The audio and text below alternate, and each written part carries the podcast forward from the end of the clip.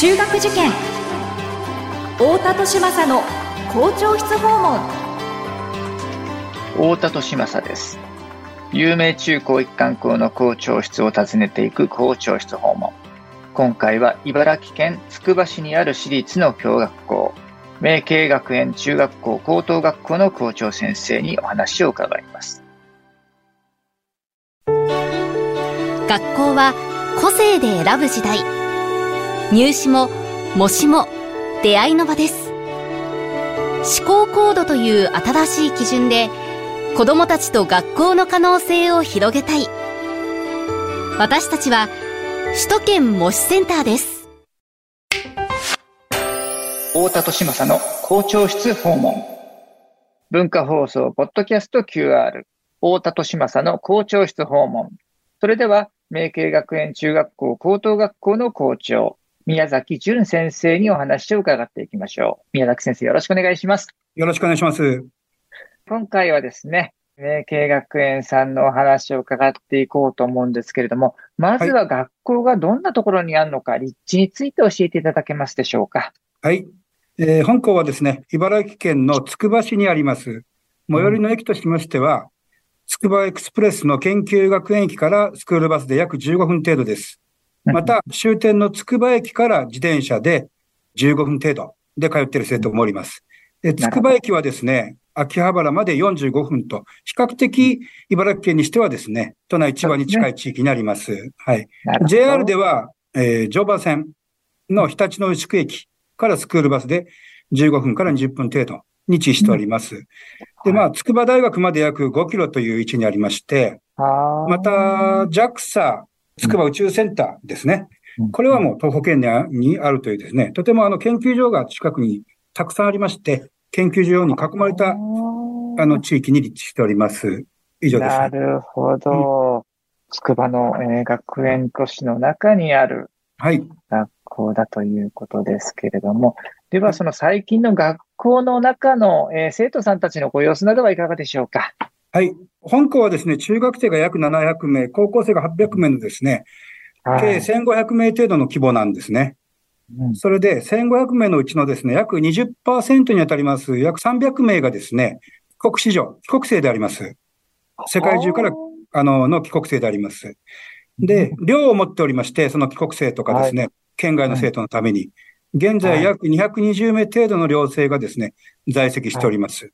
で、寮生は約60%が帰国生、40%が全国からですね、沖縄から北海道からということで集まっております。うん、現在、高校ではですね、普通科6クラスと、あと国際バカリアローレアのですね、IBDP のクラスを1クラス運営しております。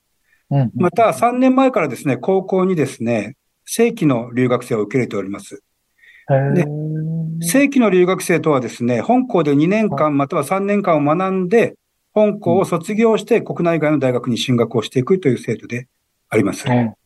で、この留学生をですね、2025年までに高校生の約5%、約40名ですね。はい。2030年までに高校生の約10%、約80名という目標を立てていますが、あの、今年で約5%の40名を在籍していますので、うん、まあ、2030年を待たなくても2026年頃までにはですね、10%の80名が正規留学生予測しています。ああ、そうですか。はい。で、まあ、高校ではこの IBDP のクラスを開設しましてから、うん、この春にですね、はい、4回目の卒業生を出しました。で、IBDP を始めてからですね、海外大学を目指す生徒がかなり増えまして、はい、昨年はですね、海外大学から120を超える合格をいただきました。なるほど。これは、国内のランキングではですね、広尾学園さん、うん、都内の広尾学園さんに次ぐ2位となっております。えー、また、スタンフォードやですね、UC バークレーなど、過去4年間にですね、世界ランキング100位以内の大学から120の合格をいただきました。はい。で、複数の生徒が奨学金をいただきながら進学をしており、まあ、インター校ではないんですけど、えー、生徒の入学も進学も世界中に門を開いているということであります。なるほど。はい、先生、あの、あの、はい。IBTP、あの、国際バカロレアのことを、うん。はい。あの、お話をされたちょっとあの、ご存じないリスナーの方にですね、どういったものなのか、ちょっと簡単にご説明いただいてもよろしいですか？はい。あの、国際基準のですね、これはまあ、はい。あの、話話す長くなるんですが、まあ、そうなんですよね。はい。IB すべてをですね、まあ、あの、IB っていうのはですね、あの、小学校、中学校、高校のプログラムがあるんですが、本校は高校のプログラムということはで、もうこれはですね、あの、世界基準のプログラムでありまして、うん。世界中、はい。あどの地域、どの国地域でもやられておりますが、まだ日本ではちょっと馴染みの薄い、えね。ーこの数年前からね、だいぶいろんなところで。はい、あります。うん。まあ、うん。あの、だいぶ増えてですね、県立国庫さんとかでもですね、そうですよね。はい、うん。やられてますが、まあ、これについてははいぜひホームページをご覧いただければとい。うふうに思います。まあ、国際的な、えーはい。教育プログラムになっていて、特にその DP という、まあ、ニューあの日はい。本でいうところのその高校段階にあたるような、えーそうですね。過程をクリアしていると、まあ、最終的なそのスコアに応じて、はい。えー基本的に無試験で大学に、世界中の大学に、えー入ることができると、はそういう、えー国際そうですね。なシステムですよはね。い。はい。スコアが試験になるということだと理解いただければというですね。思います。はい。はい。また、海外にですね、20校のですね、姉妹校を持っておりまして、はい各国のトップクラスの学校とですね、共同や交換留学を行っています。まあ、短期では毎年200人程度の姉妹校の生徒をですね、受け入れたり、うん本校からもですね、100名以上を短期ですが、姉妹校に送り出しております。はい。でまあ、このようなですね、あの、国際交流だけでなくてですね、スーパーサイエンスハイスクール指定校としてのですね、探究活動にも力を入れております。はあえーはい。また、あの、3年前から中学にアカデミアクラスというコースを、えー2クラス開設いたしました。これについてはちょっとまた説明がかなり必要となりますので、ホームページご覧いただきたいはい。というふうに思います。うんなるほど、なるほど。あ、の、また最後に、あの、生徒はですね、クラブ活動も頑張っていまして、えあえの中学の県大会では、あの、女子が総合優勝、男子が6位となりま、なるというのですね、特別な強化はしてないんですが、あの、ええまた完全下校が18時ですから、練習時間も毎日長くても1時間半程度ですから、そんなに特別な強化はしてないんですが、中学ラグビー部は先月全国大会で優勝しました。あと、高校ではですね、ラグビーをはじめ、はい、剣道やテニス、体操、バドミントンなどがですね、毎年のように全国大会に出場しておりますし、文化部の活動もとても盛んであるというですね、ちょっとあの、変わった学校ではあると思います。以上です。ですね。IB や国際バカロレア認定校であって、SSH スーパーサイエンスハイスクールであって、はい。えーしかもこの部活においても全国レベルの活躍を見せていて、でも、はいえー下校は18時だぞと。はい。はい。これは面白いですね。はいなるほど。うんじゃあ、そういった学校がですね、まあ、いつぐらいどういう目的で作られて、まあ、どういう歴史を経て現在に至るのか、そういったバックグラウンドの部分も伺ってよろしいでしょうか。はい。あの、本校はですね、1979年にですね、つくば市に開校しまして、創立44年目となります。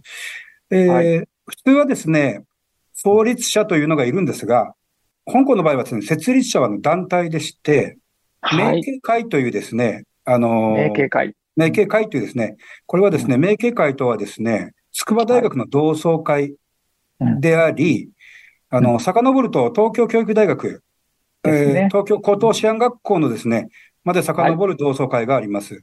この明慶会がですね、設立いたしました。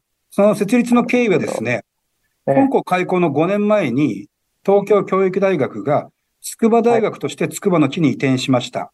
うん。えーしかしですね、あの、付属高校が一校も来なかったんですね。一校も移転しなかったんですね。つくさんとか、つくぶさんとかが。つくつくさんとかのことですね。はい。ええはいええこで、あの、同窓会である明慶会がですね、筑波の地に新たな高校を設立したということでありまして、はい。付属ではありませんが、大学との距離が近いゆえにですね、現在ではどの付属よりもあらゆる分野で連携しておりまして、筑波大学とも、あの、はい、連携協定を結んでおります。そのような感じです。なるほど。あ、い。当然その経営母体としては違う、えーはいわけですけれども、この交渉も一緒ですもんね。交渉が一緒なんですね。はい。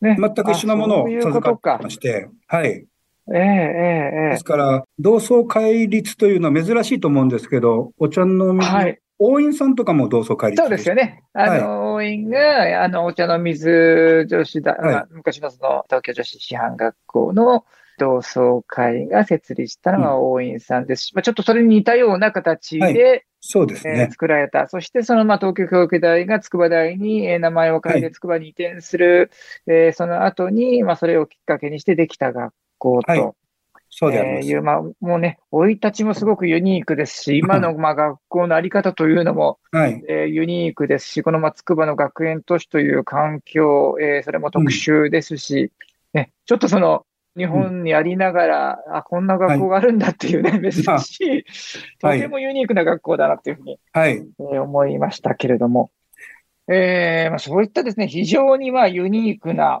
聞いてるだけでワクワクしちゃうような学校だなということが伝わってきたんですけれども、その教育のエッセンスをですね、何かその一般のご家庭でも取り入れるヒントやアドバイスのようなものをいただければと思うんですが、いかがでしょうか？はい。まあ、僭越ですが、多分これも、タコさんとはかなり違うと思うんですが、はい。まあ、人生はとっても長いというふうに受け止めておりまして、小中高のその時点での得点や偏差値だけに重きを置くことだけでなくですね、生徒自身が自ら考える力というのをつけていくことがとても大切だというふうに思っております。はい。そのためにはですね、保護者の皆様がですね、焦らず、お子さんをせかさず、お子さんのペースにも少し合わせて歩んでいくことがですね、お子さんの長い人生、遠い未来においては、まあ有利に働くのではないかとうん。いうふうに思っております。はい。はい。で、この先の時代をですね、生きる生徒に対してですね、はい。私たちの時代とか、保護者の方々の時代の経験値だけでお子さんの時代を考えますとですね、うん。結果として大きな改良を生む可能性があるというふうな危惧をしております。そこで、この先の未来を生きる生徒にとってですね、何を幸せとするか、うん。この幸せの定義、幸せの価値観なんですが、はい。私たちの世代というのはですね、大学進学、就職やポジション、はい。そして収入がですね、幸せに対する主な定義として考えると時代を過ごしてきました。はい。まあ、その考え方は、あの、日本の社会、今も日本の社会では普遍的な価値観として受け止められているのですが、はい。中学、高校、大学ともにですね、うんあの、偏差値を基軸とした進学や就職のですね、イストリゲームとでも言うべきですね、競争によって、幸せの価値を決めてきた場面が強くあったと思うんですね。うんでまあ本来幸せにはですね、物質的な面もさることながら、やはり自らが好むとか、自らが望む進路に進む生活をするという幸福感もあると思います。はい。まあ、つまり、あの、ポジション、ステータス、収入だけに偏らない、はい。興味関心を軸とした職業に就く、そのような生活を目指すということがうん。否定されない、認められていく時代になってきたと思います。はい。ですから、まあ、これからの時代、生徒の皆さんにはですね、えー人生の椅子取りゲームではなくですね、この先の人生、18歳や22歳で決まるものではないというスタンスに立ってもらってですね、ねえ、ね中学3年間、高校3年間という期間をですね、使ってうん、基礎学力、受験学力の獲得と並行しながらもですね、うん。興味関心を軸とした人生の椅子探しをやってもらいたいと思います。まあ、あの、まとめますと、人生の一人ゲームではなくてですね、うん。一人一人の人生の椅子探しとなる中学時代を送どっ。てほしいと思っております。そのためにもですね、あの、ええ日々の学習ともに興味関心のあることに対する体験や経験も積んでほしいと思います。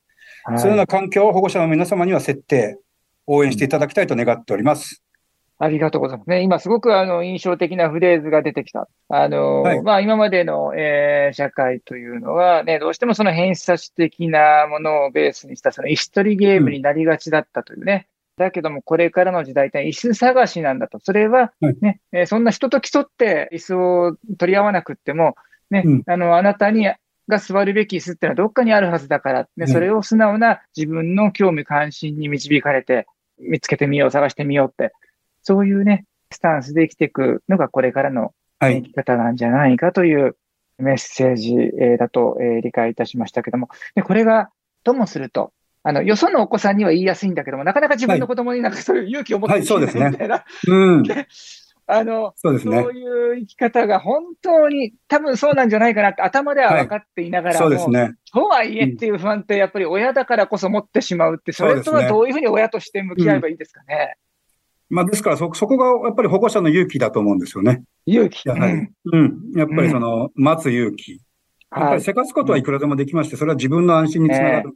そうなんですよね。皆さんのね、自身の安心にはつながるんですけど、え自身の安心、お子さんの安心につながるとは限りませんから、えはい。そうするとやっぱお子さんファーストで考えますと、保護者の方はやっぱり場面場面で耐えるということはやっぱりとても必要になるんじゃないでしょうか。ね、そこには、えー耐えるぞという覚悟が、はい。えー必要で、ね、自分が早く楽になりたいからって言って子供に何か押しつ押し付けるんではなくって、はいこの不安な気持ちを、はい。自分がこれ抱えるしかないんだ、それは親がもうしょうがないなっていうはい。